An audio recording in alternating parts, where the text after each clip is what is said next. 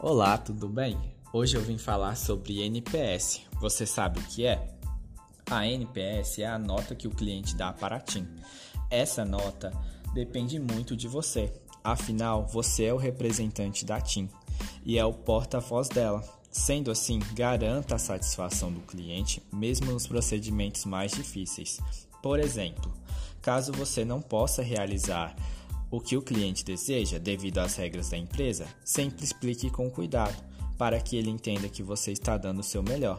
Peça sempre que o cliente avalie o seu atendimento e explique o quanto isso é importante para você. Conto com você para sermos uma empresa nota 10.